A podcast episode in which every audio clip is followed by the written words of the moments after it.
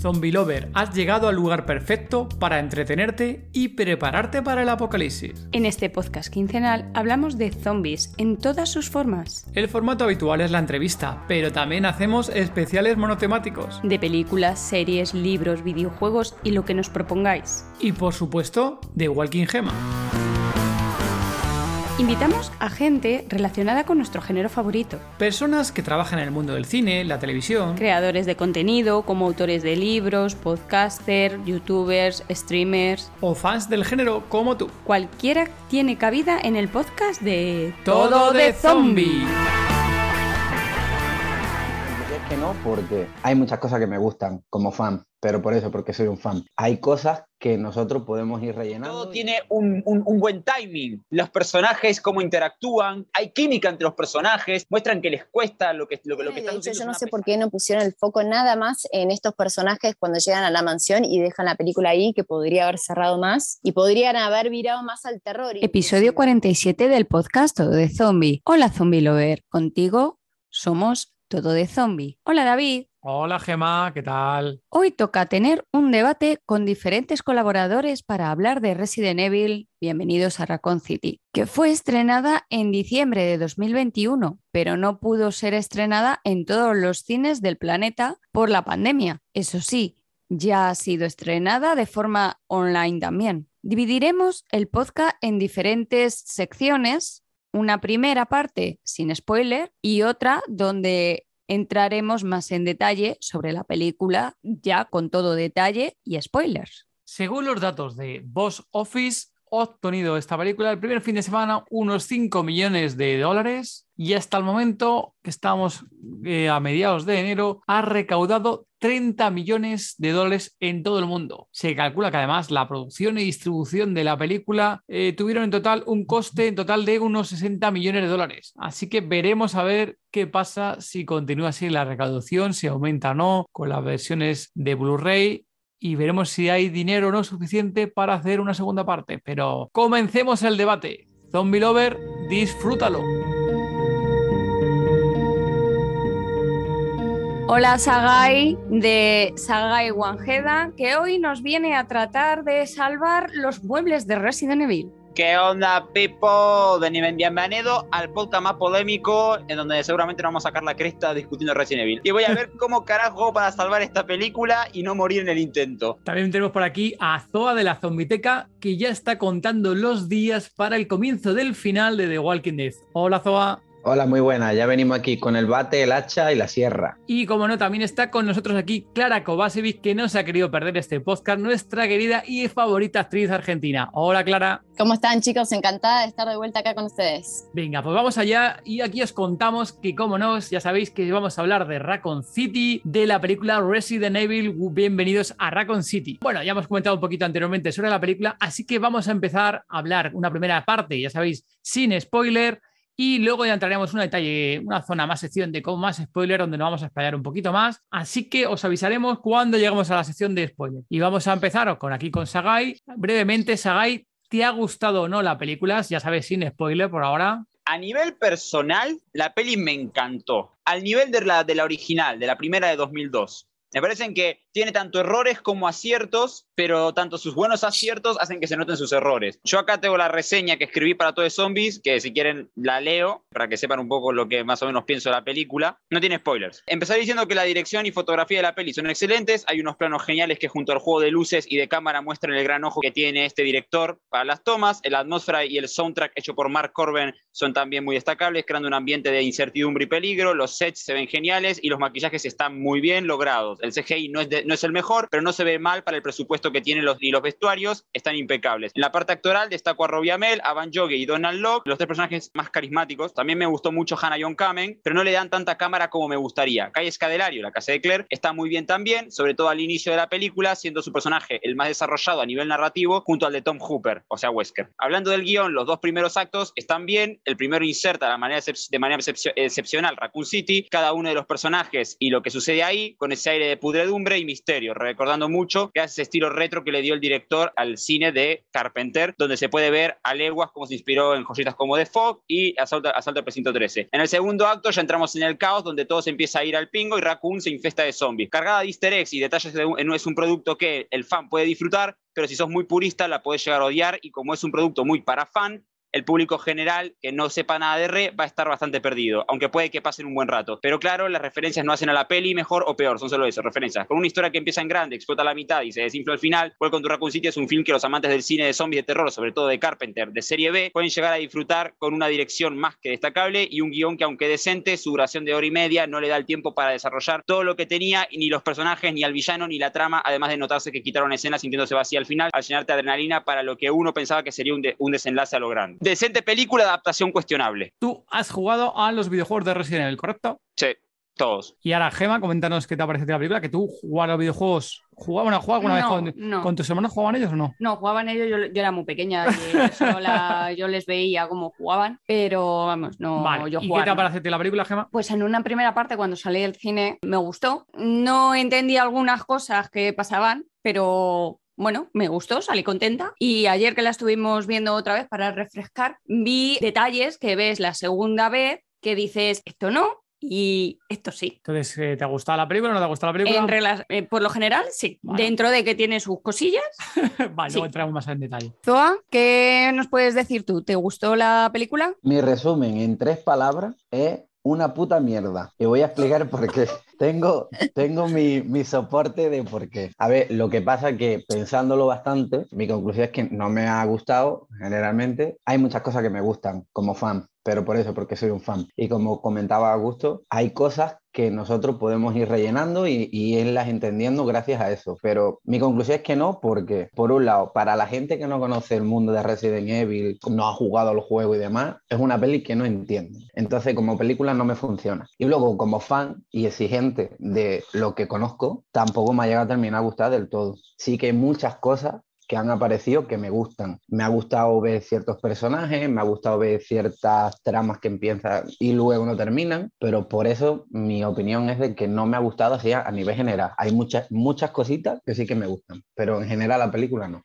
¿tú has jugado a los videojuegos? Sí, creo que no me he saltado ni uno, a excepción de la última entrega, porque no, no he tenido la suerte de momento. Ahora te toca a ti, Clara. ¿Qué te ha parecido Resident Espera, como lo dices tú, claro, que tú lo tienes en inglés mejor que nosotros. Nosotros digamos Resident Evil, ¿no? Ya sabes que aquí lo, lo, castellanizamos casi todo. Tú sería, ¿cómo te ha parecido Resident Evil, ¿no? Directamente, ¿eh, Clara.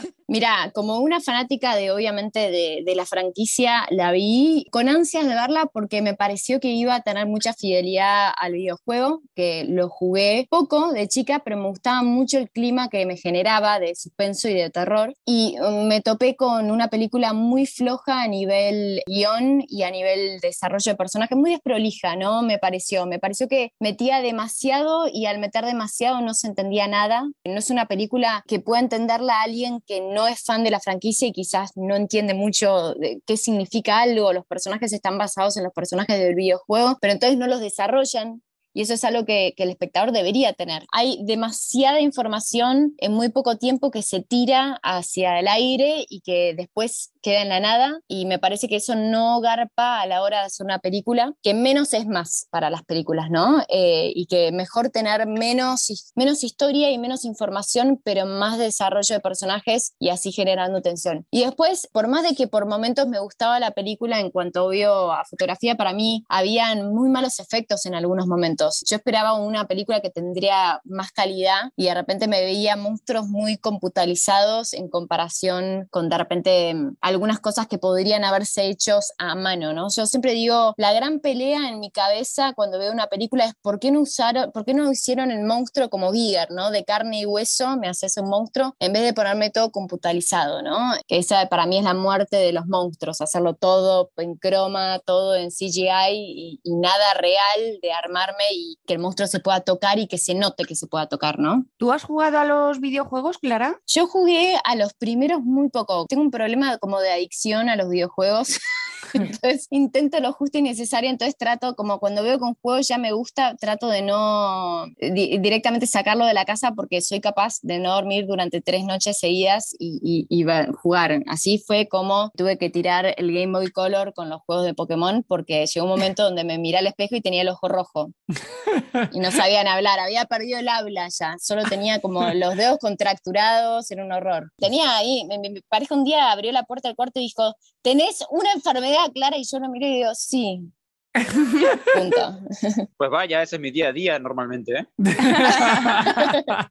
Y estoy de puta madre. ¿Y a ti, David, te ha gustado la película? A ver, nosotros cuando la fuimos a ver al cine, cuando fue esto? En diciembre, ¿no? Cuando la trajeron aquí en diciembre, sí que es cierto que cuando empieza la película ya te das cuenta que no tiene nada que ver con la, la antigua saga, ¿no? Sobre todo que es un inicio más, más enfocado más al terror, ¿no? Que la otra, yo creo que la de Resident Evil, por lo menos eh, que lo que yo recuerdo de Resident Evil, que la, la última vez que la vimos hace un par añitos, por lo menos. más fue, de acción. mucho más de, de acción. Entonces, el principio sí que yo la vi que estaba más enfocada a tema de una película más de terror, ¿no? Y luego hablaremos en la zona de spoiler un poquito más a- al respecto. Y luego, según va avanzando en la película y nos van soltando cosas, yo que no he jugado, ni soy jugador de los juegos de Resident Evil, pero claro, de- ya con tantos años estando en, con todo de zombie, eh, teniendo aquí en el grupo Colores a, a, a Sagai, a Zoa, a José y demás, pues temas de Resident Evil, pues ya claro, eh, voy conociendo más de la mecánica, pues había un montón de cosas que claro, que, que como comentabais también poco al principio, que porque yo tenía ya ciertas referencias, pero que yo estaba viendo en el cine a gente que había en el cine y haciendo comentarios y que no se estaba enterando de una vaina de qué narices iba la película y qué está pasando, ¿no? Que dice, bueno, si luego te lo van a explicar más adelante, como un típico cliffhanger o algún giro de película, no sé qué, todavía, pero claro, es que van tirando para adelante con el guion en la película y hay zonas las que no te estás enterando. Entonces, si no tienes un poquito de referencias, pues acabas bastante perdido en la, en la película con qué pasa con los zombies, porque hay diferentes criaturas, eh, etc. ¿no? Entonces, yo salí con la, con de la película, oye, satisfecho, me gustó la película, pero me pareció una película normalita, o sea, no me pareció una obra de arte, no me pareció algo aquí súper, vamos, súper una, una película épica. Esperaba, sinceramente, esperaba un poquito más por todo lo que había, se había hablado de los videojuegos. eh, nosotros habíamos visto en el grupo que se había compartido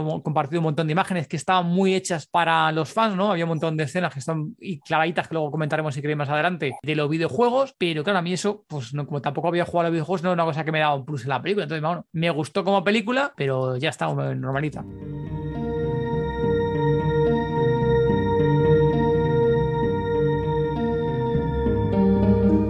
Vale, y ahora si estás escuchando esto, vamos a empezar a entrar a la sección de spoiler. Ya no vamos a ser tan cohibidos, no vamos a cohibirnos en los comentarios y vamos a, comenzar hablando sobre la película un poquito ya más entrando en materia y hablando un poquito más. Queríamos preguntar, porque muchos fans y muchos oyentes estarán escuchando esta película y como decía yo anteriormente, habrá venido de las películas de Mila Jovovich, hemos visto comentarios de gente que las compara directamente con la saga anterior. Por hacer un pequeño comparación, ¿qué diferencias veis entre la película de Resident Evil, la primera, ¿vale? A hablar de la saga en general. ¿Qué te parece, Zoa? Pues mira, a mí, por ejemplo, sí que me gusta más la del 2000. Lo que pasa que, claro, al ser hace 20 años, el cine no funcionaba igual. Ese tipo de heroísmo bruto, torpe, americano que veíamos antes en las películas, como la secuencia, no sé si era la tercera, los de la moto y todas las flipaduras que, que, que se veían, no es igual a las que podríamos ver ahora. Pero ¿sabes una cosa? Una cosa que me gusta mucho es que el que no entendía del juego, el que no sabía nada, podía seguir entendiendo la película. La película funcionaba. Así que en ese sentido, la otra sí que me gusta más. Aunque empieza con un personaje ficticio que no existe en ningún videojuego, que es Alice y todo lo demás, la peli tiene acción, vale que es de hace 20 años, pero funciona, ¿sabes? Tiene una trama que tiene una línea que va bien y, y eran los años que era y funcionó y a la gente le gustó y la gente se aficionó. Clara, Coincido en un 100% con Soa. A mí me gustó más la del 2000 por todo lo mismo, o sea, porque justamente yo creo que quizás Anderson se topó, porque él también escribió eh, el guion, yo creo que se topó con esta gran, este gran problema en hacer una adaptación de algo tan complejo, con tantos quizás personajes y nombres y sin tiempo en una película y le puso foco a un personaje ficticio. Y no me parece mal, me parece muy bien. Para mí sigue siendo muy bella la película, la primera película que nos entrega y yo me, ahí fue cuando me enamoré. Ya me había enamorado de Mila en El Quinto Elemento, pero acá terminé de bautizarla como que que la amo. Y me parece que la película, al ser tan desprolija la nueva de Raccoon City, se pierde también la posibilidad de encontrar nuevos fandom, ¿no? Porque mm, creo que el hecho de empezar de vuelta una franquicia de cero, sin los personajes que estábamos acostumbrados a ver en la de Anderson, el gran tema ahí es hacer una buena película para que un nuevo público se interese. Pero si vos haces una película para el fandom viejo, con la desprolijidad que está tanto para los fanáticos como para los no fanáticos, yo creo que es un lose-lose situation, ¿viste? En vez de un win-win. Es como pierden los fanáticos y pierden también la gente, mis compañeros de repente que fueron al cine a verla me dijeron, no entendí nada. Y yo la vi y yo entendía por mi trasfondo, ¿no? De fanatismo. Igual también me parecía floja los efectos especiales. Para hoy estar en el 2022 viendo una película que tiene honestamente algunos efectos bastante peorros y ser una franquicia que esperas ver algunos efectos un poco más, un poco mejores, ¿no? Los perros de la primera me parecieron buenísimos y el perro de esta me pareció un perro hecho por computadora muy, muy evidente hecho por computadora. Yo digo, me encantaba que el de antes era una maqueta que armaron un perro y lo filmaban y parecía que estaba en movimiento por cómo se movía la cámara, pero en esta directamente fueron al CGI y al croma y quedó medio choto el perro. Y en la primera, ah, con esos pedazos, eh, le tiraron a un perro, no sé si ahora es legal hacerlo también, ¿no? De tirarle a un perro unos trozos de carne y vestirlos hacia los perros porque eran realmente perros reales disfrazados, era impresionante. Yo creo que ahora igual eh, legalmente no se puede hacer eso, pero quedó flojo. Y si vas a traer de vuelta una referencia como la del Dorman, hacerla mal, como que digo, ah, qué lástima! Y no empaticé con los personajes me parece que quizás la simplicidad de la primera en cuanto a la historia y decir, punto, la hago por acá, queda mejor. Y en esta quedó muy desprolija, muy desprolija, demasiada información tirada al aire y de vuelta lo digo y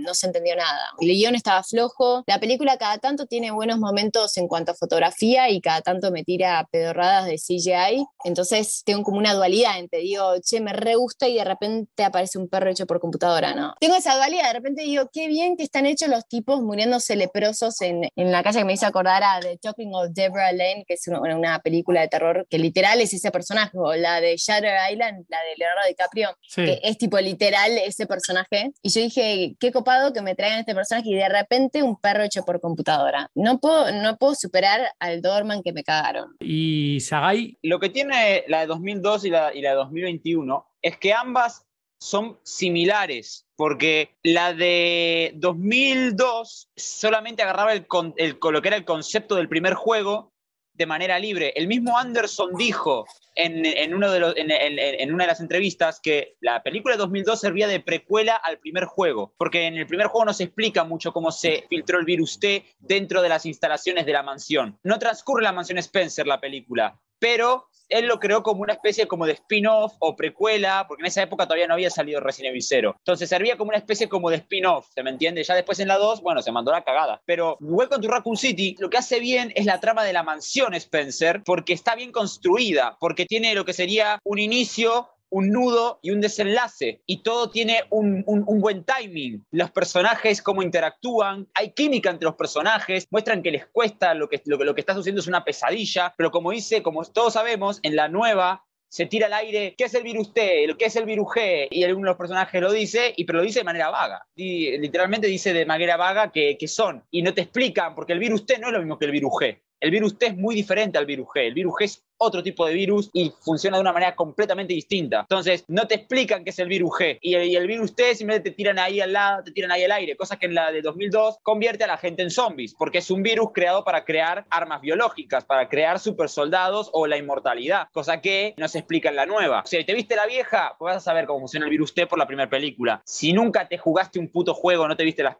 primera peli de Anderson, vas a entrar al cine y vas a preguntarte qué es el G, qué es el T, qué es el Licker, qué es la, la Lisa Trevor. Por ejemplo, la trama de Raccoon City no, me, gustó porque me pareció desaprovechada y me pareció que no, que no tenía ni pies ni cabeza porque no, no tenía sentido. Y la de la mansión me encantó porque sí tenía sentido y la sentí como una brutal parte del juego. Sentí como si hubieran puesto el juego en película por fin y es la mejor parte de la peli y es como que tiene eso que le falta a la parte de Raccoon City. Y, y ahí es cuando digo, hubieran adaptado directamente Resident Evil 1, que nadie lo hizo, y hubieran usado como referencia, como hizo Johannes Robert, el libro de S.D. Perry, que adapta el primer juego, y el guion de George Romero, que hizo el primer guion de George Romero, que adapta con varios cambios el primer juego y lo hace de manera magistral. ¿Por qué no usar ese guion de George Romero? Pero la película es como un 50-50. En una parte funciona genial y en la otra te dan ganas de darte de cabezazos contra una puta mesa. A nivel personal, solamente mi problema es el trato a, uno que otro personaje, pero lo demás, la película a mí me, gustó mucho, la disfruté un poco porque me recordó, como, es como ver una peli de serie B de zombies a los George Romero y eso a mí me encanta. Claro, nos comentabas el otro día, que habías visto un montón de escenas que te parecían muy clavadas, ¿no? no sé si tanto a los videojuegos como a las películas de anime, de animación que había, perdón, de animación que había de Resident Evil. Sí, yo las últimas películas que vi de animación que se subieron a Netflix, no sé si estaban de antes o si son originales de Netflix, pero bueno, las vi en Netflix y de hecho hay escenas que están copiadas en Raccoon City, de, por ejemplo, lo que es la mansión y cómo se encuentran los primeros cuerpos literalmente copiadas. Y así de escenas que más te han gustado de la película, supongo que también la, la mansión, yo creo que en eso todos estamos súper de acuerdo, que el de lo mejor de la película, además de comentarios también en las redes sociales y más, que la mansión es clave, que es donde ahí ha metido toda la chicha de la, de la película, ¿no? Sí, yo creo que la mansión es lo único que hace que la película se salve de no, no ser realmente muy mala y está muy buena y de hecho yo no sé por qué no pusieron el foco nada más en estos personajes cuando llegan a la mansión y dejan la película ahí, que podría haber cerrado más y podrían haber virado más al terror inclusive. Voy a decir algo y una pregunta para todos, porque no sé si es o no, pero cuando Leon se despierta, que tiene la tela en la cara, ¿no es una referencia a Snyder? ¿Vieron en El Amanecer de los Muertos? No, creo que no, ¿eh?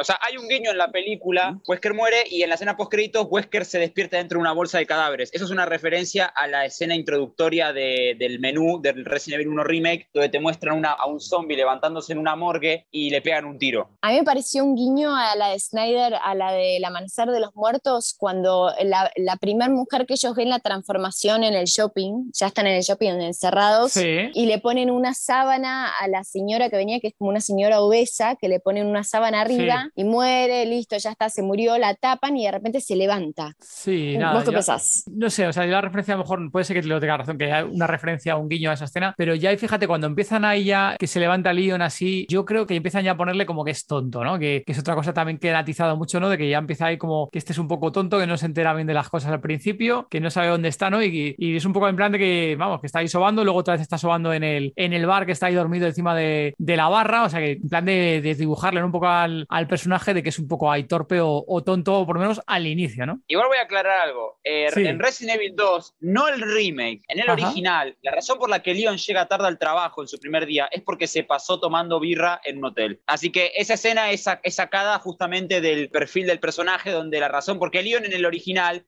era más como este Leon. De hecho, en la película hay, un tema que quiero tocar, y es que se nota que Leon sufre un cambio en la película. Cuando dejan la comisaría, el personaje se, vuelve mucho más centrado y, recuerda más al del juego. Porque si vos te fijas, cuando deja la comisaría, toma esa actitud más de superviviente, como que ya está más atento. Leon de por sí es, cancherito, Leon ya de por sí es lo que se dice sassy, ¿no? Es un personaje muy, muy jajas, en plan muy sarcástico, muy, muy así de me chupa todo un huevo. Pero, ¿qué pasa? Está bueno eso de que lo hagan un novatillo tonto, que no, que, que, no sabe nada, pero que después, en, después de, ver lo, lo, que realmente sucede, se, se, se le activa el chip y ahí diga, listo, ah, vamos, me pongo el arma. Pero ¿qué pasa? Esa transición de convertirse del Leon rookie a convertirse al Leon que disparó un lanzacohetes cuando no sabía bombear una escopeta, pues no se ve. O sea, si hubieran puesto una escena entre medio, ¿no? Donde, no sé, Irons, Claire y Leon son rodeados por zombies en Raccoon City antes de llegar al orfanato y Irons se ve atrapado por un zombie, Claire está con la escopeta matando, intentando zafar también y Leon pela la pistola, mata a dos, tres,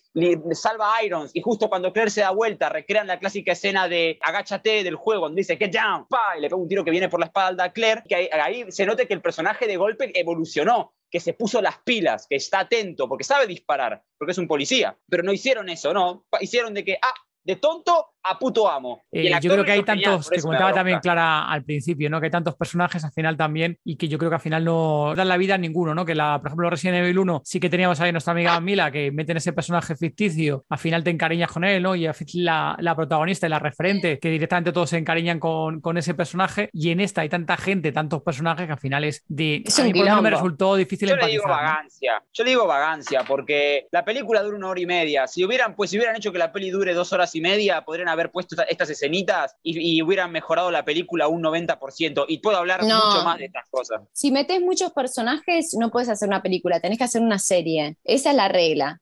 O haces Obvio. una serie o haces una película. Si vas a hacer una película, el foco tiene que estar en un personaje como lo hacen en, en Resident Evil 1, que justamente para no ofender a nadie, crearon un personaje nuevo que es el de Mila, el de Alice, que me parece perfecto la movida, porque ahí no ofendés al fandom del videojuego y decís, ok, a ver, presentame esta nueva película. Eso, adelante. cuando había hecho la comparativa de cómo es Leon. Y esto era por uno de los motivos que a mí no me ha terminado de gustar tanto. Como decía, estaban haciendo una caricatura del personaje. En mi opinión, lo que han hecho es coger el personaje de Leon, fuera aparte de que el actor no se parece y demás, que eso es otro tema a tratar, eso es un bufón. No tiene ese carácter, no tiene nada. Eh, vale que al principio sí que es novato, que es un poco más torpe porque está empezando y demás, porque viene que la habían degradado de, de un- de una movida que tuvo, hasta ahí de acuerdo. Pero es que sigue siendo como un patán. Yo lo veo que a veces un poco cobarde. No sé, a mí eso no, no me parecía bien. Igual que la escena que hemos hablado del lanzacohete, que ni siquiera se cae de espalda ni, ni nada, que eso es una cosa que a mí me parece absurda. Y ya hablando de este personaje, por decir Leon, porque lo habéis mencionado, pero si hablamos de cualquier otro, o sea, también el tratamiento que le han dado no me ha gustado nada. O sea, porque por ejemplo, nos vamos al personaje de Jill, ¿qué ha pasado con Jill? Yo no la he visto. Han cogido una, a una chica que vale que no se parezca y todo, porque el tema de- del elenco es, otro, es otra historia distinta, pero yo no la he visto. Ha tenido dos momentos que a mí, si yo no conociera los juegos, digo, esta pava es una chula de mierda y ha durado dos segundos en la pantalla y, y no me ha gustado nada, nada. Es que no, no yo no la he visto por ningún, no la he visto por ningún sitio. momentos que tiene justo Jill ¿no? son el del bar, El con del la bar. tontería de tirarle la, la esta La- del sí. ketchup. Y luego, con Y luego Whisker, cuando, no, cuando, bueno, como es que cuando viene Cuando a ayudar Wesker. a, a- Chris. Ah, sí, vale, a Chris. a Chris, Chris. cuando va a salvar a Chris, que le salva ahí, que mata ahí unos cuantos zombies y ya está, y punto. Y poco más, ¿no? Y lo dices tú con Wesker que hace la escena del helicóptero sí.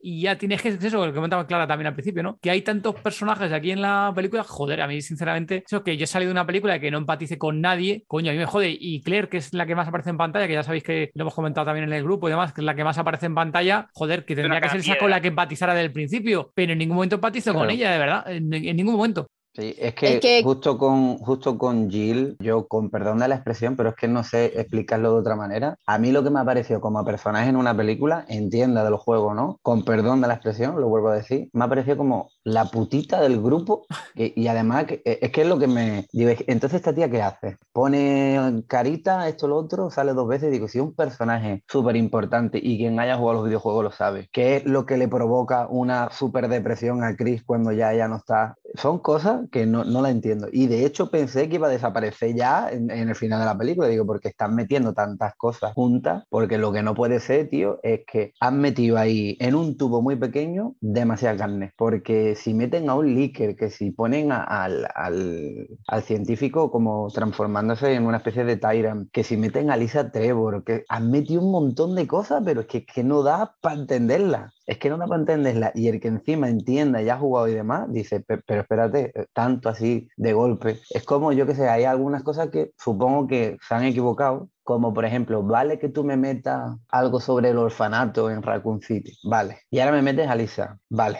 Y para mí creo que hubiera funcionado mejor de que la apariencia como niña que tiene Lisa en los juegos hubiera aparecido antes y luego de que reconociera al resto de los personajes que han coincidido con ella supuestamente en esa historia en el orfanato, ya ahí demacrada como la conocemos. Ese es el problema de que haya tantos personajes principales de los juegos y los quieran meter todos en la misma película, que es que no desvirtúas a todos. El problema es que hicieron cuatro o cinco películas en una, ¿no? Porque o haces el foco en Claire y decís, bueno, o sea, podemos desarrollar acá la historia de Claire, ni siquiera meto a Chris, meto solo a, o ponele que lo meta a Chris, pero que la historia sea de Claire y Lisa Trevor, o de Lisa, podría haber sido la historia de Lisa, pero meten a Lisa como si nada, ahí de la nada, ahí como un personaje como si tenemos que entender medio, la gente de Silent Hill se estaba cuestionando cosas también, era como rarísimo lo que metieron ahí, un personaje que aparece y desaparece. Y después, coincido, para mí Jill estuvo malísimo el personaje de Jill, yo ni- podrían haberlo matado y quizás les generaba un poco más de drama a la película. Deberían haber matado a todos y haber dejado a, a Claire no, no, pero honestamente, porque si de última vos me metés a los personajes, que, que el- obviamente el fandom se enojaría también también porque dice, ¿cómo me vas a matar un protagónico? Pero por eso también para mí la movida de Anderson estuvo bien en crear un personaje para contar la historia y que ese personaje sea la protagonista de la historia, ¿no? Porque ahí está el foco en uno de los personajes. Y después tenés personajes coloridos que lo acompañan, ¿no? Como lo es Michelle Rodríguez, que de hecho voy a decir algo, no sé si se sabe, si lo sabían o no, pero de verdad, Mila Jovovich no iba a ser la protagonista. La protagonista iba a ser Michelle Rodríguez y el personaje de Michelle Rodríguez. Pero ¿qué pasa? A Mila, que venía de filmar El Quinto Elemento y estaba en una cresta a la ola, la caga el hecho, primero le habían vendido la película como, como la vimos. Pero ¿qué pasa? Michelle Rodríguez la nominan ese año a un Oscar por una película creo que hacía de boxeadora. Entonces la producción lo aprieta a Anderson y le dice, cambia el foco y que la protagonista sea Michelle Rodríguez. Y cuando Mila cuenta que ella viaja para filmar, no me acuerdo dónde la habían filmado, que bueno, ella cuenta que viaja, se baja del avión y le entregan el guion y, tenían que filmar como que te diga al día siguiente. Y de repente dice, pero este no es el guion que yo acepté y acordamos. Y se sientan obviamente con ojitos mirándose para su futuro noviazgo y, matrimonio, pero obviamente ahí Mila se sentó y dijo, no, mira, boludo, vos me habías prometido esto y ahora esto es así, o sea, no entiendo. Y ahí fue cuando se sentaron y en esa noche él reescribe el guion para poner de vuelta el foco al personaje de, Mila Jovovich. Pero está peleado, ¿viste? Vos hasta último momento decís, las dos amigas. De hecho, el póster son las dos caras de ellas. Sí, correcto. O sea, hasta último momento hay, hay, un tema ahí que, que, es divertida, estas anécdotas que uno, uno se va enterando, ¿no? Después con el tiempo. Y de repente vos con esto, a mí no me interesa saber nada ni de cómo fue armada esta película. No, si no me enganché con ningún personaje. A Michelle Rodríguez yo la amé en Resident Evil y a Mila Jovovich la amé como Alice. Ahora, estos personajes no me enganché con ninguno y no me interesa cómo se hizo. Esto lo digo como espectadora, ¿eh? No como, como fanática. Digo, una espectadora que va al cine no me enganché con ningún personaje, ningún personaje me pareció atractivo, con ningún personaje que León está de más en la película, por Dios, o sea, todos tenemos que decir que podría no haber estado y la película seguía como si nada, o sea, no sé por qué lo metieron, realmente, yo me cuestiono por qué, por qué tantos personajes. Al final a lo mejor sobre unos cuantos, aquí también Sagai, ¿querías comentar algo también Sagai ahora? Sí, que a mí Jill me gustó, pero me gustó porque su personaje, como si toda la parte de la mansión Spencer, los personajes se comportan de manera real. O sea, Jill se comporta, actúa como una persona que está en una situación jodida. Primero eh, entra a la mansión, no entiende nada. Están todos ahí como mansión Spencer, encontremos a Dully y a, y a Marini y nos piramos.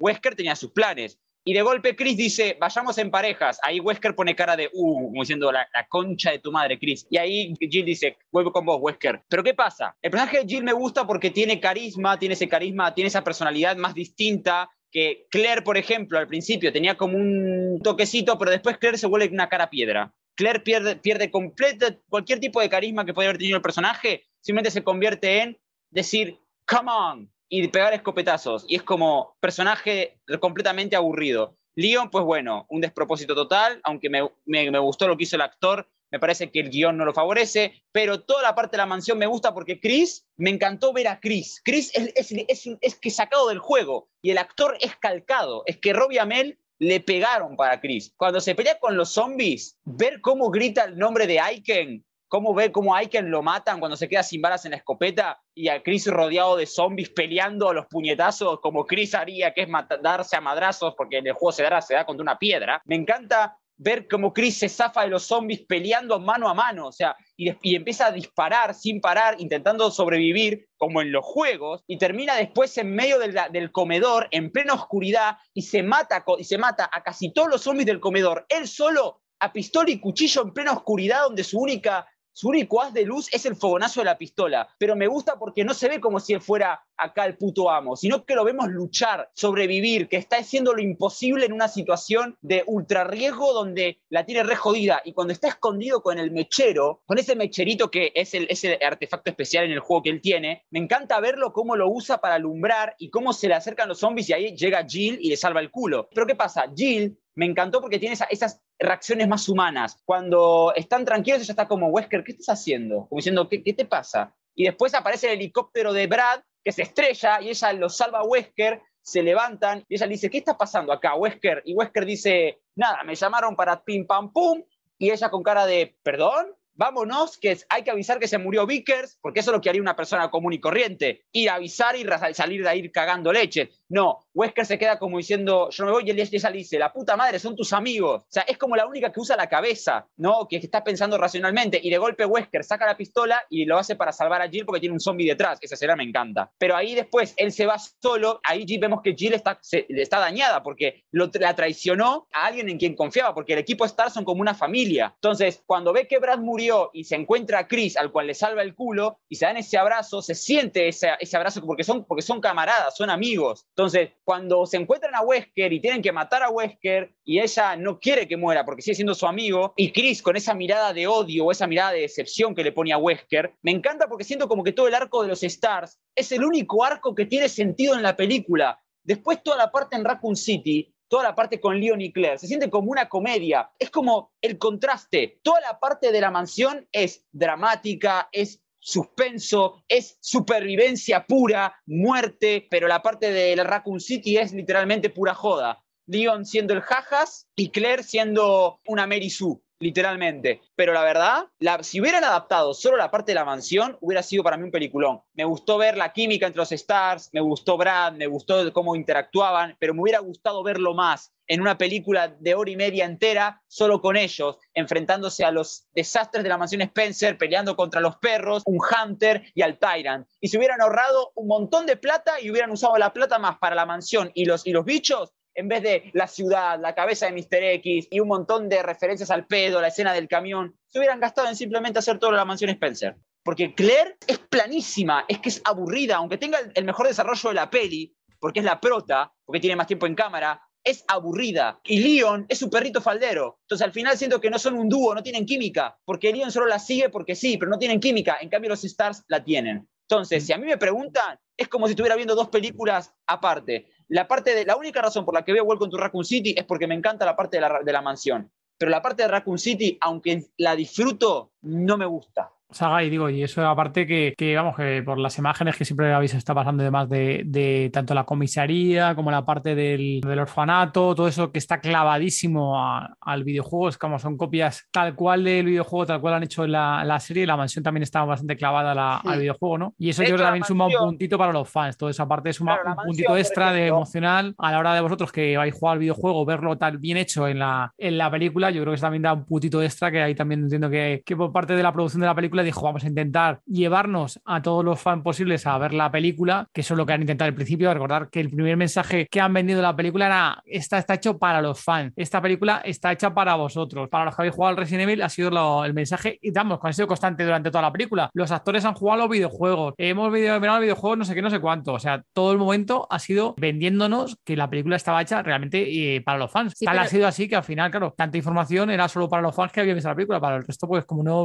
supieran un poquito de qué iba, eh, han estado perdidos. Pero el problema es que la han hecho tanto para los fans que es que han desvirtualizado a los personajes. Eh, ben Bertolucci, que me encanta la escena de la prisión en la, comisaría porque es casi calcada al juego, me encanta, y ya me encanta que muera a manos de un zombie como en el, en el Resident Evil 2 original, no a mano de Mr. X como en el remake. Ben Bertolucci dice de golpe, ¿sabes qué es el virus T y el virus G? Es un maldito virus que convierte a la gente en putas armas. Y yo me pregunté, ¿y vos cómo carajo sabes que es el virus T y el virus G? No, perdón, ¿por qué no se lo dijiste a Claire desde un inicio? O sea, ¿sabés que es el virus T y el virus G? otra pregunta, ¿cómo se le filtró el virus T a Umbrella? Porque en los juegos se filtró cuando mataron a Birkin, que cuando Birkin alcanzó al equipo de Hank en las alcantarillas, los mató y se, cayeron los viales con el virus T. Birkin pisó uno y las ratas comieron ese, ese virus y lo transmitieron por la ciudad. Acá dicen que son los contaminantes en el agua, pero ¿cómo carajo se les escapó el virus T por el agua? O sea, sí, Umbrella está envenenando la ciudad para bajar para, para matarla económicamente. Pero ¿cómo se les escapó el virus T en el agua, boludo? Por dar un poquito más de información aquí a, a, los oyentes, vamos a darle un poquito de información. Estos días hemos estado haciendo encuestas en las redes sociales. Bueno, también comentaros que hemos llegado a todo el zombie. ¿Cuántos fans, Gemma? ¿Cuántos fans hemos superado a día de hoy? Un porrón.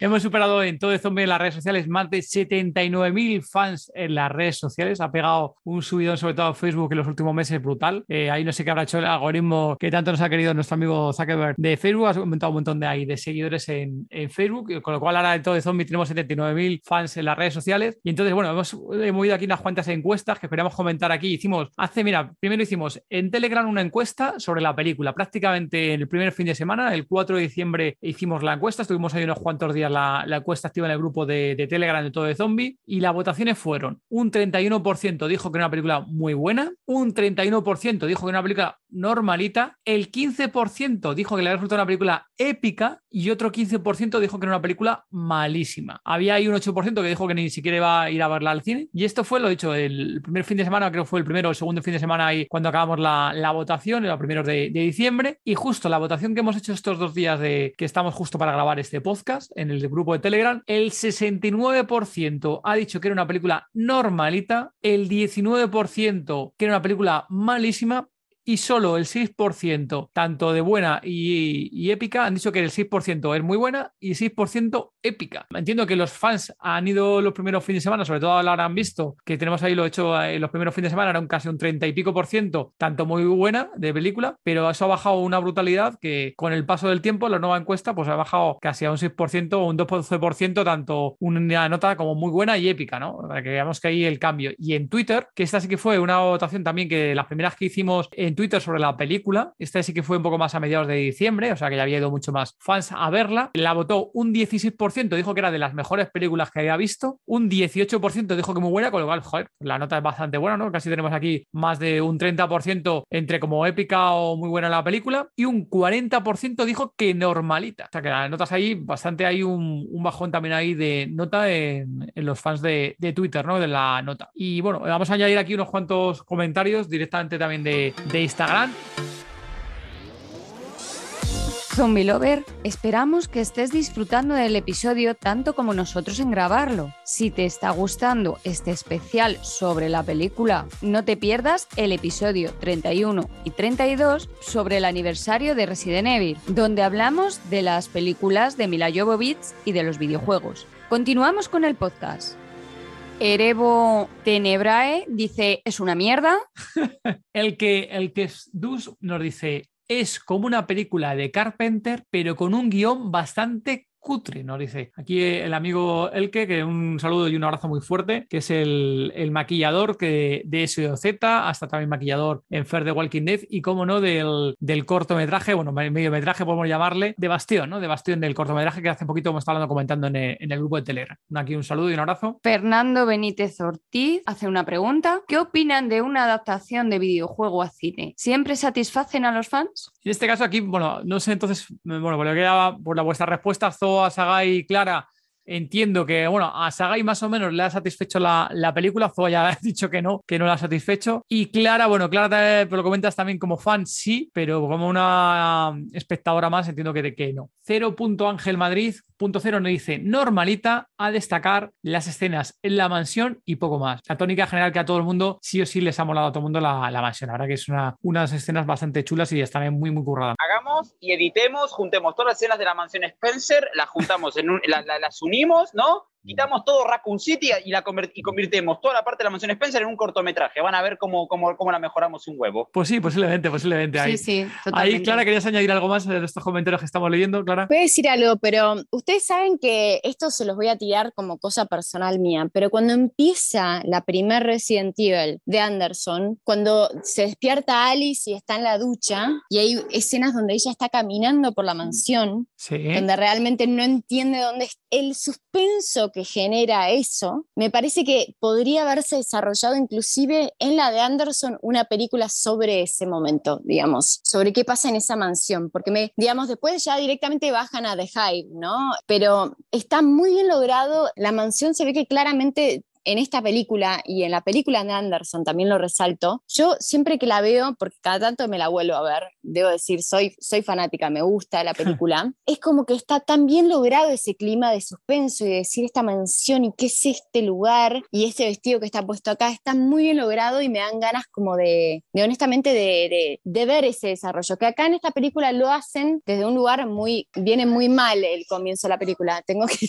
¿Sagai? Sí, que las de, And la de Anderson, la primera, primera, tenía un buen clima, por ejemplo, cuando mostraba esas escenas donde mostraban los pasillos fríos del laboratorio, que, donde se escuchaban los gemidos de los zombies, ¿no? Y esas escenas eran muy sacadas de una peli de George Romero. Y esta película, Welcome to Raccoon City, hace lo mismo, con los planos de Raccoon City desolada, vacía, y se escuchan los zombies de fondo, pero no transmite esa sensación de que hay zombies rodeando la ciudad, porque no se ven casi zombies. Vos en la de Anderson veías zombies hasta por los codos. En esta película solo la mansión Spencer es la que se siente como un lugar lleno de zombies, mientras que en la de Welcome to Raccoon City no hay nada. Ves un par de zombies por ahí perdidos en cuanto que se acercan a la comisaría, que no sé por qué se acercan a la comisaría, y ya está. Pero, por ejemplo, como decía Clara, la escena de la mansión en Resident Evil de 2002 de Anderson, por ejemplo, Anderson, además de eso, si se fijan los ángulos de cámara, recreó los ángulos de cámara de los juegos. De hecho, él mismo lo dice, que quería que muchas, de, de, de las tomas que hizo las hizo pensando en, las, en, los ángulos de cámara fija del primer videojuego. Por eso eh, hay muchas partes que parecen, que parecen como que dan esa sensación del juego, porque recrea esos ángulos de cámara de arriba, desde la punta del cuarto, que están fijos ahí, enfocando todo un lugar. A mí me pareció una lástima que no usaran más la mansión en la película, pero aunque la de Anderson, como dije, tiene errores, es una película que funciona porque tiene una sola trama. Por ejemplo, en la de Welcome to Raccoon City, si, se hubieran dedicado a adaptar solo Resident Evil 1, como hizo George Romero, donde metió a todos los stars al equipo Bravo y Alfa enterito, con, con todos los personajes del primer juego, lo hizo re bien porque los demás eran carne de cañón, pero los personajes principales eran Jill, Chris y Wesker. Él tenía el foco puesto en esos tres y Rebecca Chambers y Barry Barton como los secundarios que tenían cierto poquito también. Pero el guion de George Romero es excelente y demuestra que sí se puede adaptar, porque encima Resident Evil es súper fácil de adaptar al cine. El problema es que no hay nadie que tenga el cerebro para adaptar el primer videojuego bien. Y el único que tenía ese cerebro era George Romero. Pero el problema es que no le dieron la oportunidad, le quitaron la oportunidad y el único que tenía esa mente, porque era el único que tenía la mente, porque es la persona que inspiró el primer Resident Evil, le quitaron el proyecto y la verdad que es una puta cagada. Una, pena vamos a continuar si queréis leyendo los comentarios, hay unos cuantos comentarios más de fans. Joan Ventallé dice excesiva. Ahí sinceramente lo de excesiva no sé si refiere a buena, a mala o, a qué, no sé, hay esa parte de Joan, hay que preguntarle a Joan. Un abrazo, Joan. A lo que estábamos pensando para mí. Sí, claro. Mala seguro. Para mí se refiere a lo que estamos diciendo. Nos empieza a tirar la bomba de información. Es como que no puedes atajar, ¿entendés? están tirando ahí la información de sí, para, pero el tigre de 500 personajes. El que mucha baja, poco aprieta. Luego te voy a comentar aquí de Alexis B. de Val.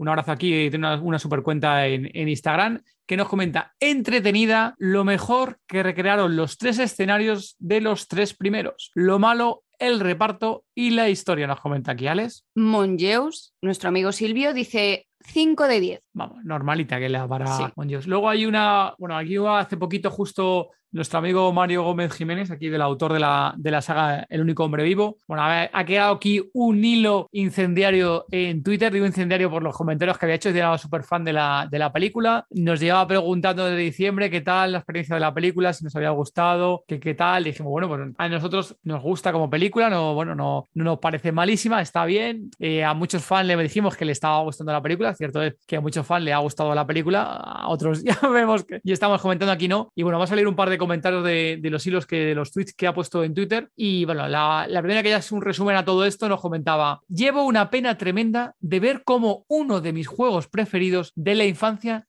ha sido terriblemente violado. La película lo hace todo perfecto para que un purista la odie, salvo algunos escenarios que están muy bien logrados. Los protagonistas se los han inventado todos, pero les han puesto el mismo nombre que en el juego. Lo que han hecho con Leon es para llorar y dormir toda la noche. Wesker sin gafas de sol, Jill una psicópata de puta madre. ¿Y dónde cojones está Rebeca y Barry? Comenta aquí nuestro amigo Mario. Muy bien. Hay un par de comentarios más que vamos a leer aquí de, los tweets de aquí del amigo Mario. Los efectos especiales me la pelan. Que sean de serie B, porque lo importante para mí es la historia, pero es de risa. Aunque por momentos me parezca el argumento de los videojuegos, la banda sonora lo contrario a lo buena que era la de los, lo de los videojuegos. Y luego comenta aquí que, oye, que es una oportunidad desperdiciada para mostrar al gran público los momentazos de los que disfrutamos en 1997. El ataque de los perros antes de llegar a la mansión, las arañas gigantes, la trampa del techo, el primer Hunter, el zombie del armario, la planta 42, el tiburón, ¿no? Y en fin, qué desastre y bochorno. Intenté verla con los mejores ojos que pude a pesar de la crítica, pero fue imposible no sacar los cuchillos. Lo mejor, algunos guiños a los videojuegos y algunas localizaciones. Lo peor, todo lo demás. Aquí no se ha el amigo Mario. Muy bien, estoy de acuerdo.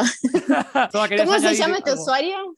Este es Mario Gómez Jiménez. Claro, luego te pasamos su cuenta y demás es un crack de autor de libros, lleva ya tres libros de, género zombie, está también con otro tipo de libros escribiendo y es un, crack Mario. Mario, te, quiero Mario, somos amigos ya. ¿qué querías añadir? En el comentario que, estaba hablando eh, de dónde estaba Barry y, y Rebeca y así, mira, eso era una cosa que yo pensaba que lo íbamos a comentar antes, lo que pasa es que se me pasó. De tantas cosas que metieron, tanta información, tanto guiño, tanta cosa, y no pusieron ni siquiera la secuencia ya que se van con el tren o cuando se, estrella el tren y demás, nada de Rebeca ni aunque sea un guiñito, pero luego en la postcrédito nadie habla de la puta Ada Wu abriendo la bolsa de, de Wesker. Eh, es que no, eso no lo entiendo. O sea, ni, ni, siquiera ese guiñito, pero luego ponen otra cosa sin que yo creo que para, para la gente que no ha jugado, por lo menos reconocen a Rebeca. Y a Ada Wu creo que no. O sea, que es como que menos conocida para la gente que no ha jugado. Gracias, Toa. Si quieres añadir algo, Sogay, ahí, a los comentarios aquí de Mario o de algún otro fan. Primero que nada, las dos mejores escenas de la peli. La escena de Chris dándose a madrazos contra todos los zombies, la mejor escena. Y la segunda mejor escena, la escena del camión con el zombie prendido fuego, con el, temazo de Crash sonando de fondo. esa escena es demasiado buena. Es que a mí esa escena es tan estúpida, pero tan noventán de los 90, que es simplemente maravillosa. ¿Y qué vas a comentar? Ah, sí, que aunque el guion de Romero hace cambios, como que Chris no es de la no es su policía y todo lo demás, Romero respeta la personalidad, de los personajes. Wesker es un ególatra y lleva los lentes puestos todo el tiempo, aunque de vez en cuando se los, se los baja un rato. Chris tiene esta personalidad como la del juego, un poquito así con ese toque más de, hombre, de, hermano mayor. Tiene esta química con Rebeca, porque Rebeca es como en el juego, una novatilla, que de hecho sufre bastante en el, en el, guion. Y, y Jill es la puta ama que aunque se la ve, se la ve gorda, la, no tiene miedo en poner la pistola en la jeta Wesker. Es que Romero, te amo, hermoso.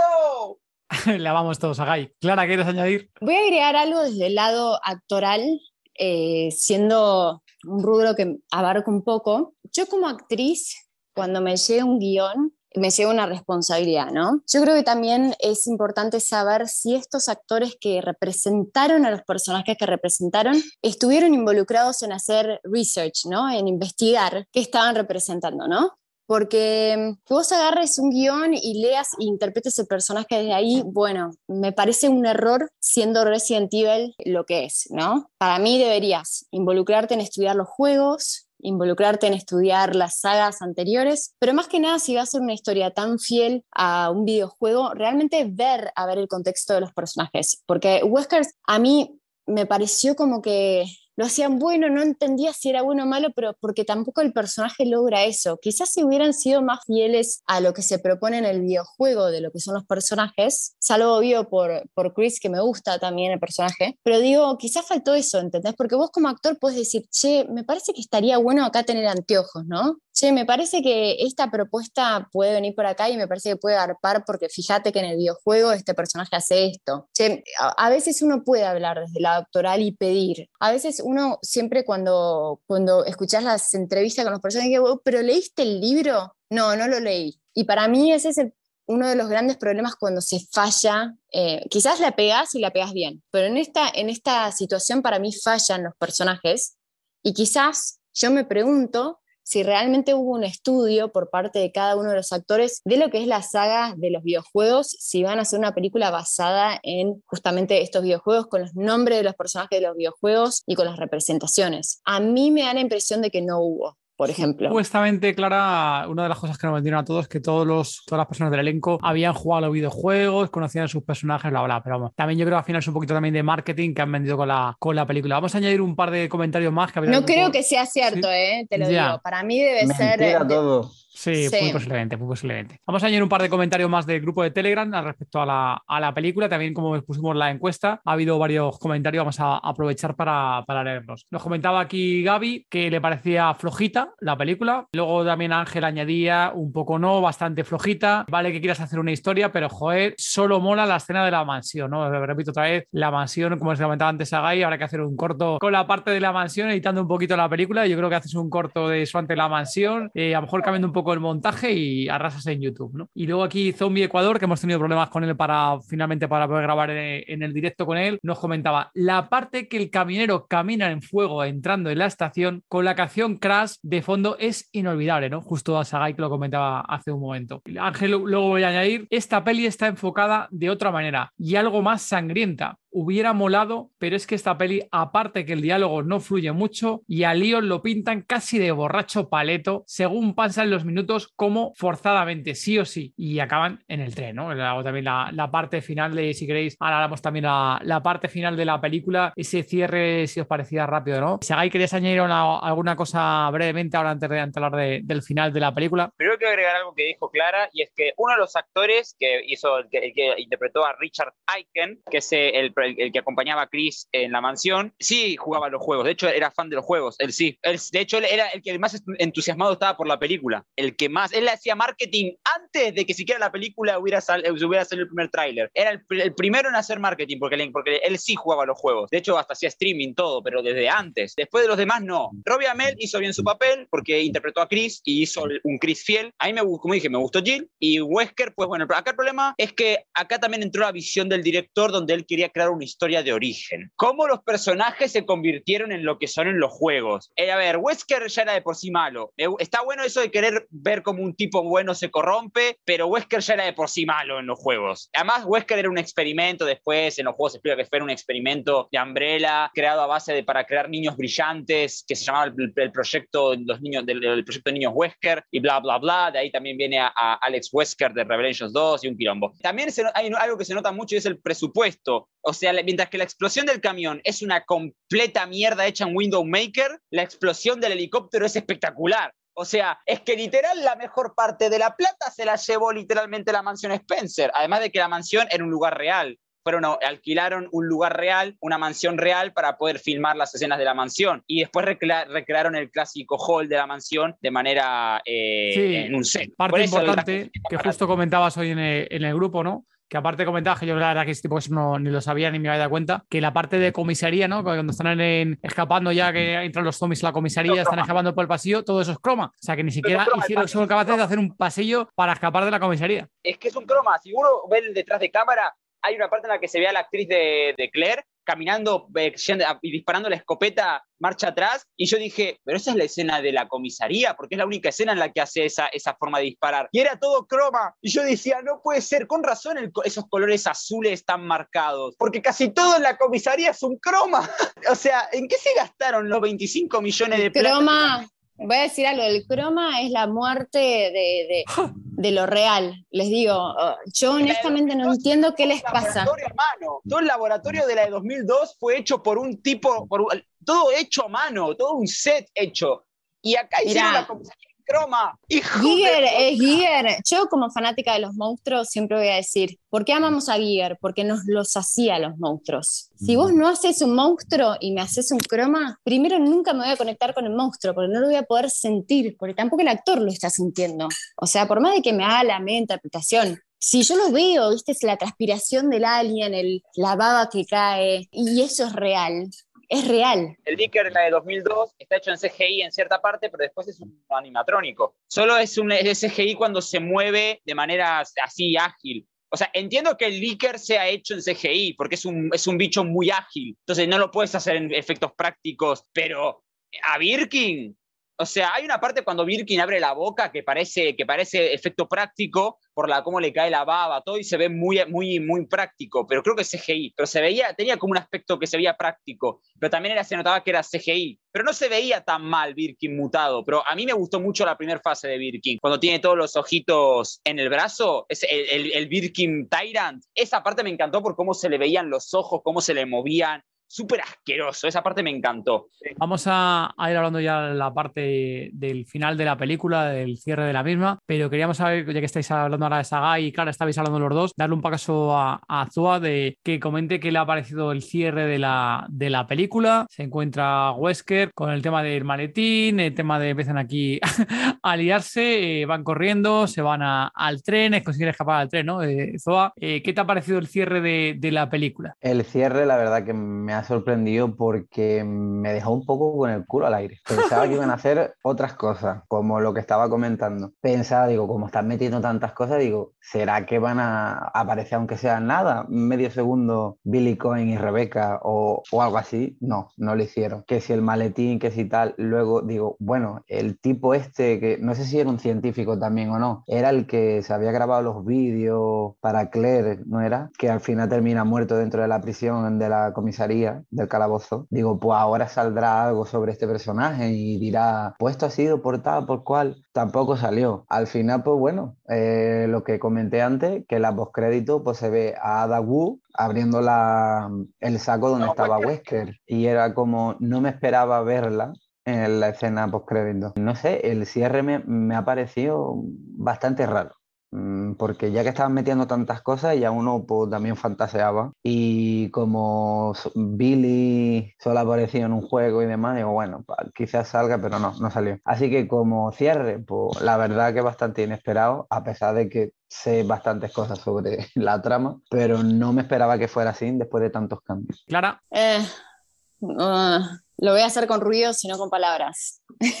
para mí es, es- eh, se mantuvo flojo todo, todo constantemente flojo. O sea, para mí el 5 que uno de los viewers tiró, que la rateaba como un 5, me parece que está bien. Porque como fanática te voy a ir a ver siempre una Resident Evil, pero como espectadora también te digo que no es una buena película. Es una película pochoclera que falla en algunos lugares masivamente, principalmente en el guion, los personajes, y, y la verdad es que para mí no se entiende nada la película. Esa escena post créditos no se entendió nada. Obviamente uno sabe del pasado y de los videojuegos, pero ¿para qué agregar esa escena? Podrían haber agregado otra cosa. Y de hecho creo que, no sé si estoy equivocada, pero en el videojuego tiran una bomba nuclear y acá no sé qué pasa. Es un terremoto y se baja la tierra y sale una vaca volando.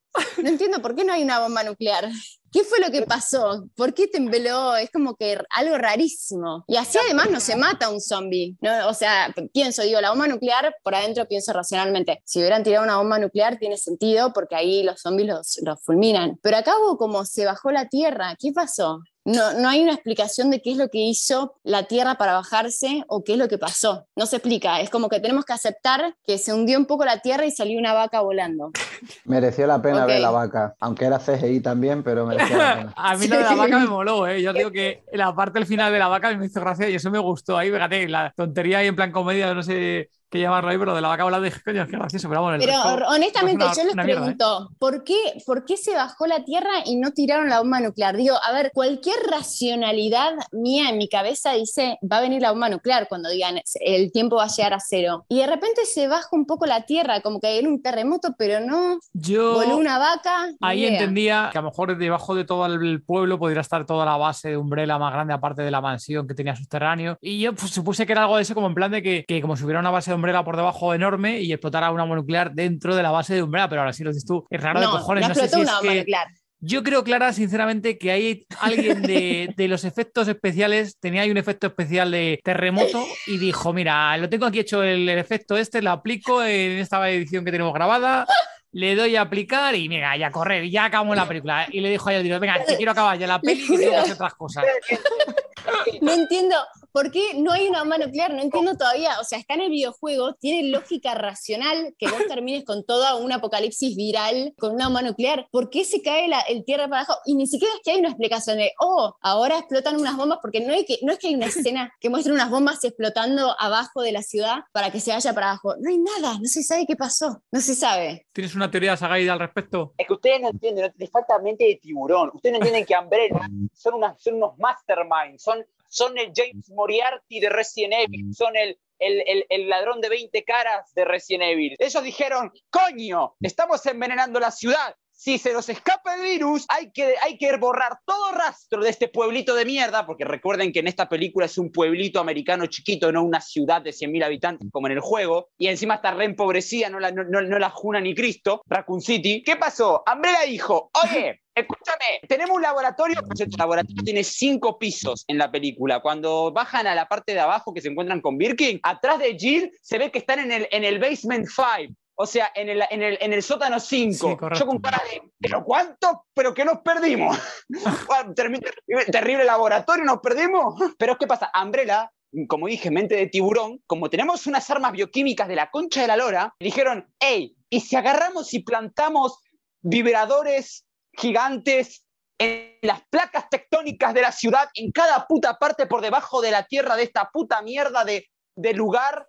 Y cuando venga el momento justo y se nos vaya todo al coño, tocamos un botón que vibre todo Raccoon City y a tomar por culo. Total, total, el gobierno no se va a dar cuenta. Van a pensar que fue un terremoto que hundió la ciudad. Fueron los mayas, los mayas lo predijeron. Y Umbrella sale en plan, no, fue un terremoto. Na- no fue culpa ni del gobierno ni de nada. Entonces no pueden culparlos de nada. Conclusión, Umbrella, Stonks. Porque en, en los juegos Umbrella eh, tenía contactos con el gobierno y, y el gobierno mismo mandó, porque estaba todo corrupto, la bomba nuclear. ¿Qué pasó? Que después Wesker, en venganza, se fue a la última sede de Umbrella en el 2003, eh, como dije, en el, eh, transcurre en el 2003 este evento, a Rusia, que también fue Gilly Chris, pero por su, por su parte fue Wesker, mató a la última cabecilla de Umbrella y lo que hizo fue hacer público todo lo de Umbrella por venganza. Por lo, porque se la jugaron a Wesker los de Umbrella. Entonces, Umbrella cayó porque Wesker hizo público todos sus chanchullos. Como acá Umbrella no tiene nada, solo se hundió la tierra, pues coño, pues hubo un terremoto. Total, ¿quién lo va a investigar? ¿A quién carajo le importa? No sé, a lo mejor nos sorprenden en una segunda parte, ya veremos a ver si es así o no. Y nos sorprenden y nos explican un poquito todo esto. Clara, si quieres añadir algo brevemente sobre lo que comentabas a Guy. Yo esperé que la bomba nuclear sale de la película y nunca hubo una bomba nuclear.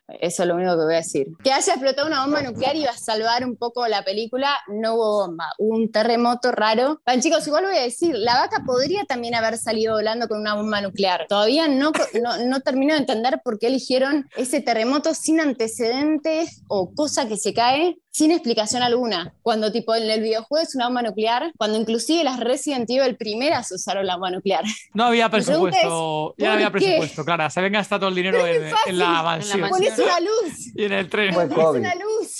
Que pones una luz y no das explicación. Una pregunta ya para ir ya cerrando el, el episodio y nos gustaría conocer de, de- de- después de ver eh, la película de Resident Evil, bienvenidos a Raccoon City. Soba, si quieres, empieza tú. Comenta qué personaje o criatura has echado un poquito de menos durante la película. ¿no? Ya han comentado varios personajes, pero ¿alguien más querías eh, reseñar? Sí, pues han metido tantas cosas que yo estaba pensando, digo, bueno, ¿será que meterán alguna criatura, un personaje así que me guste más? Pero criatura, que lo he comentado un montón de veces cuando hemos hablado sobre Resident Evil, mi criatura preferida es el Hunter. Y me hubiese gustado muchísimo que lo hubieran metido. Pero soy más partidario mm, de lo que hablaba Clara, que hicieran una especie de animatrónico, alguna, algún, algo que no fuera digital, que fuera al- algo, alguien con prótesis y demás, porque creo que sería un bicho que hubiese dado mucho juego. Siempre está la cosa de, de que pudieran meterlo o no, por, por el hecho de que metían demasiadas cosas, muchos personajes y demás. Pero me hubiese encantado ver el Hunter. Lo cambio por 30.000 personajes, pero me hubiese gustado mucho ver el Hunter. Clara, aparte de Mila Jovovich, ¿no? Al personaje de Mila No, es que en la película. acaba- eh, me acabas de sacar las palabras de la boca.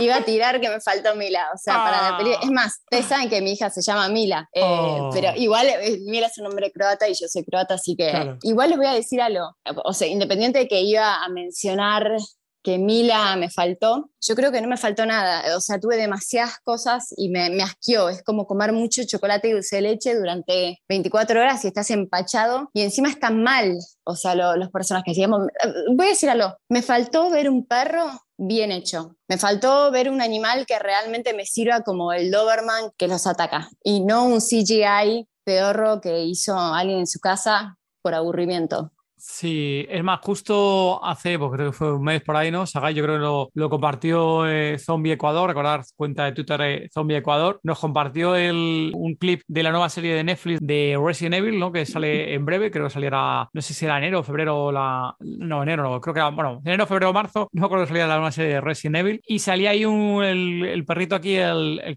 ¿no? El Cerberos, salía el perro y, vamos, tenía muchísima mejor pinta que el de esta película, y también era CGI, y, vamos, no tenía que ver un perro con otro, ¿no? Dios mío. Pero bueno, ahí el presupuesto de destinar esto. ¿Y tú, Sagai, quién echas de menos? ¿Algún personaje o alguna criatura? Rebecca Chambers, Barry Barton, el Hunter, la Quimera, más perro, Pero, el Tyrant. pero Sa- o sea, Sagai, estamos diciendo que había demasiados personajes y tú quieres meter más personajes. ¿Cómo, ¿Qué hacemos entonces? ¿Cómo salvamos la película? Una película de seis horas, Sagai, ¿cómo quieres salvarla ya? ¿Sabes qué es lo peor? Que el coche que encuentra en el bosque está todo rasguñado, con garras, con garrotazos enormes de como de garras, y hay artes conceptuales de que había un Hunter para la película. Estaban diseñando un Hunter, pero la camioneta estaba dada vuelta y con rasguños gigantes, que eso no solo puede hacer un Hunter, porque un Licker no sirve en el bosque. Pero como no había presupuesto, pues ¿para qué poner un Hunter, no? ¡Hijo de puta! ¡Me cago en sus muertos! Ok, gracias, Sagai. Bueno, nosotros como tampoco somos muy fan de los, bueno, no somos fan de los, de los videojuegos, ahí tampoco nos echamos ahí nada. Sí que es cierto que, bueno, lo que ha dicho tampoco ¿no? Que claro, nosotros ahí el personaje de, de Mila, de Mila, un personaje más central, más carismático, pues oye, sí que le echamos de, bastante de menos en la, en la propia película. Es cierto que ha habido un montón de, personajes al final de, yo creo que, como decías también antes, Sagai, ¿no? Que ahora es tanto el que mucho abarca, poco aprieta, ¿no? Y en ese caso en la película nos ha pasado un poco al respecto. Vale, pues ya estamos llegando ya al final del, del episodio. Entonces, eh, de los datos que comentábamos inicialmente, la película en cuanto a facturación no está siendo muy allá, no está siendo muy bollante, ¿no? Eh, los presupuestos que comentábamos inicialmente era unos 20 millones de presupuestos de la película, más o menos se calcula que llevará rec- recaudados unos 30 millones, se calcula también que la producción y distribución ha sido un coste extra más de 60 millones más, con lo cual se está viendo complicado que hagan una segunda parte. ¿Tú pagarías o irías a ver una segunda parte de esta película? Mm, yo creo que no, ¿eh? después de, lo que he visto. De hecho, no he pagado ni la primera porque no pude ir al cine y, y la quitaron de mi zona. Incluso fui a una ciudad al lado para ir a verla y la habían quitado. Digo, madre mía. La taquilla ha sido, yo creo, bastante, no ha sido tan abultada como a mejor esperaba. También es cierto que coincidía con la de Venom una semana antes, creo que fue, y yo creo que al final esta no, no ha tenido eh, el tirón que, que esperaba. Bueno, una entonces, y una versión extendida, ¿la verías tú? Que también comentaba Sagai que a lo mejor meter una versión extendida con unas cuantas escenas inéditas, que completen un poco más la película, yo que sé, a lo mejor meter un metraje de 15 o 20 minutitos más, que puede a lo mejor que maquillen un poco más la película. Sí, versión extendida y, y reescrita y, Y una y serie. Oye, pero Cambio yo creo que guion. con, to- que con todo lo que han hecho hubiese funcionado mucho mejor en una serie. Ay. Es indiscutible. Sagai, ¿tú irías a ver la- una secuela que hiciera una secuela? Mira, si anuncian la secuela, sí, porque sé que van a adaptar Code Verónica, pero la iría a ver solamente para ver si logran hacer algo, si, si logran aprender de lo que, de lo que cometieron, de lo mal, de, de lo, o sea, de lo bueno que hicieron en esta peli, aprender de lo que hicieron mal, para que si hacen una secuela que sea algo que sea mejor que la primera y hasta la complemente para mejorar un poquito lo que les hizo, lo, lo que salió mal. Y si logran hacer una segunda mejor, pues coño, con eso con suerte podemos tener el, un- por fin una, un- una saga cinematográfica que valga la pena. Ahora, si la segunda no funciona y es una puta mierda, peor que la primera, a tomar por culo, listo, nunca más Resident Evil Live Action. Me quedo con los libros de Perry, a jugar los juegos. Sagai una edición especial o extra, sí que la, bueno, ya la, comentabas de una vez, ¿no? Pero entendemos que irías a muerte a una versión extendida de la película, ¿no? Sí, una versión extendida sí, porque sé que cortaron una escena donde aparece un Crimson Head, que es el zombie este que se pone todo rojo en el remake y se vuelve re violento, porque hay, hay una foto con del, un actor, del, del actor de Richard Aiken con el Crimson Head que no se ve en toda la película, eh, y hay una, hay una escena del final donde se ve que Chris cuando sale del túnel está mirando para atrás, hay unos diálogos durante la, en el, el tráiler donde, donde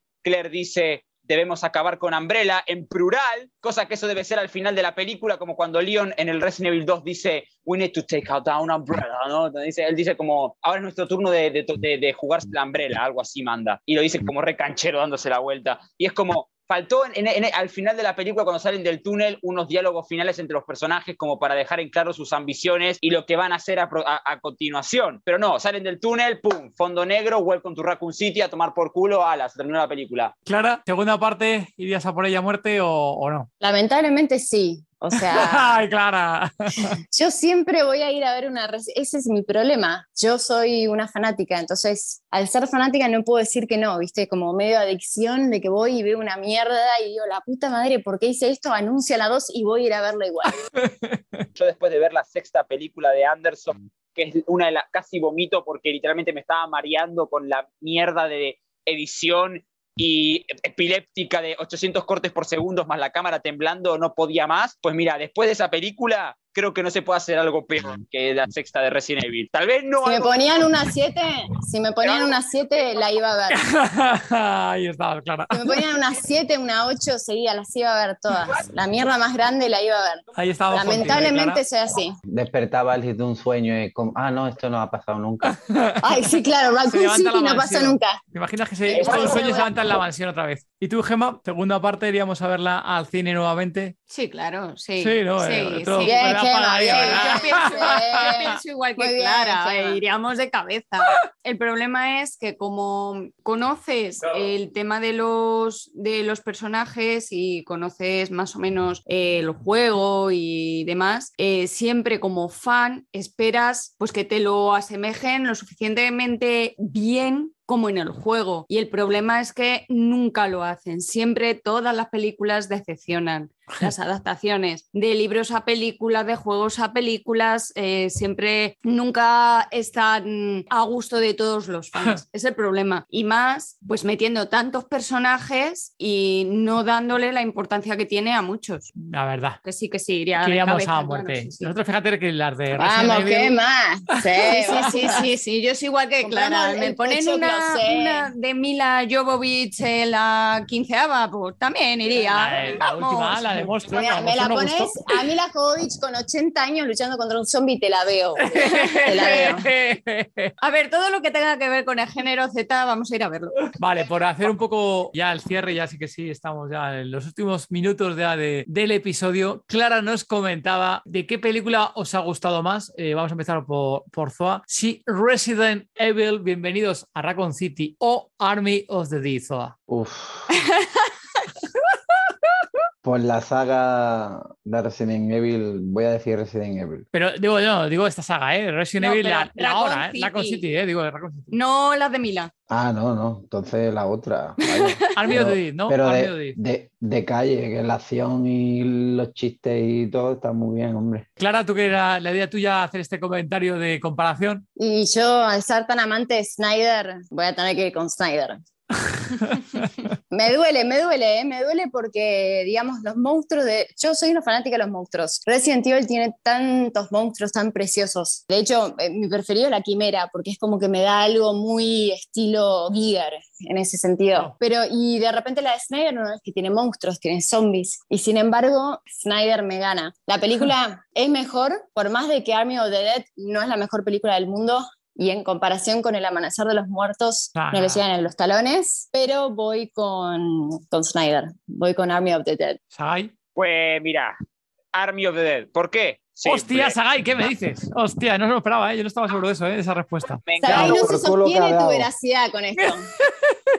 Te acaba de quebrar todo lo que dijiste hasta ahora. Es que me encantó la peli, tiene cosas que son una puta mierda, pero me encantó la parte de la mansión. O sea, la parte de la mansión me ganó, pero después la película es una mierda, pero la parte de la mansión me encanta. ¿A qué no vamos a engañar?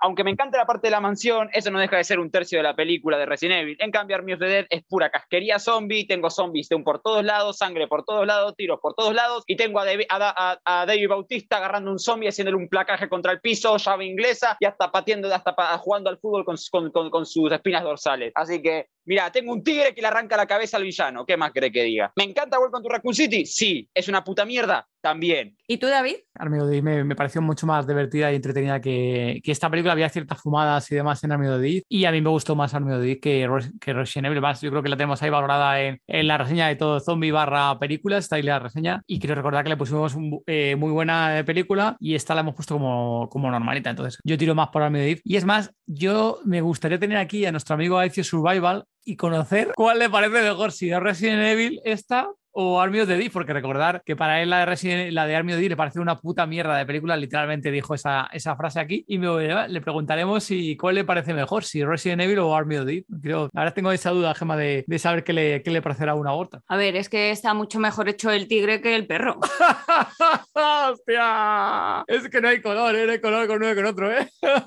Creo que gana por goleada Army of the Dead. Sí, sí, en ese sentido sí. Clara, dime, ¿qué querías añadir? No, iba a decir algo que, mm, una so- solo mención por nerd que soy, pero eh, uno de los comentadores que habló hoy que dijo, no me acuerdo qué era lo que dijo, pero tenía el nombre del usuario, era El último hombre eh, con vida. Y eso es el título de un anime, de un manga, de un manga japonés muy bueno, The Last Man Alive, que es de zombies, y está buenísimo. Ah, buena, buena punta ahí para recomendarla. Que no Porque tiene que ver es, es nada. un manga, es uno de los mejores mangas de terror que hay y es un manga sobre, sobre zombies y es el último hombre con vida y la historia de él. Ese no recuerdo si la saga en algún momento no, no la pasado, la verdad, ese nombre. El que decías es, el No. autor, es Mario Gómez Jiménez, que es el autor de la saga El único hombre vivo. El único hombre vivo es la, la, primera, la primera obra de él y luego tiene dos libros más. Para los fanáticos de zombies, si quieren leerlo, está buenísimo. Bueno, pues Zombie Lovers, llegamos al final del episodio. La verdad que una pasada el debate. Una hora y media de grabación, por lo menos, más o menos veremos a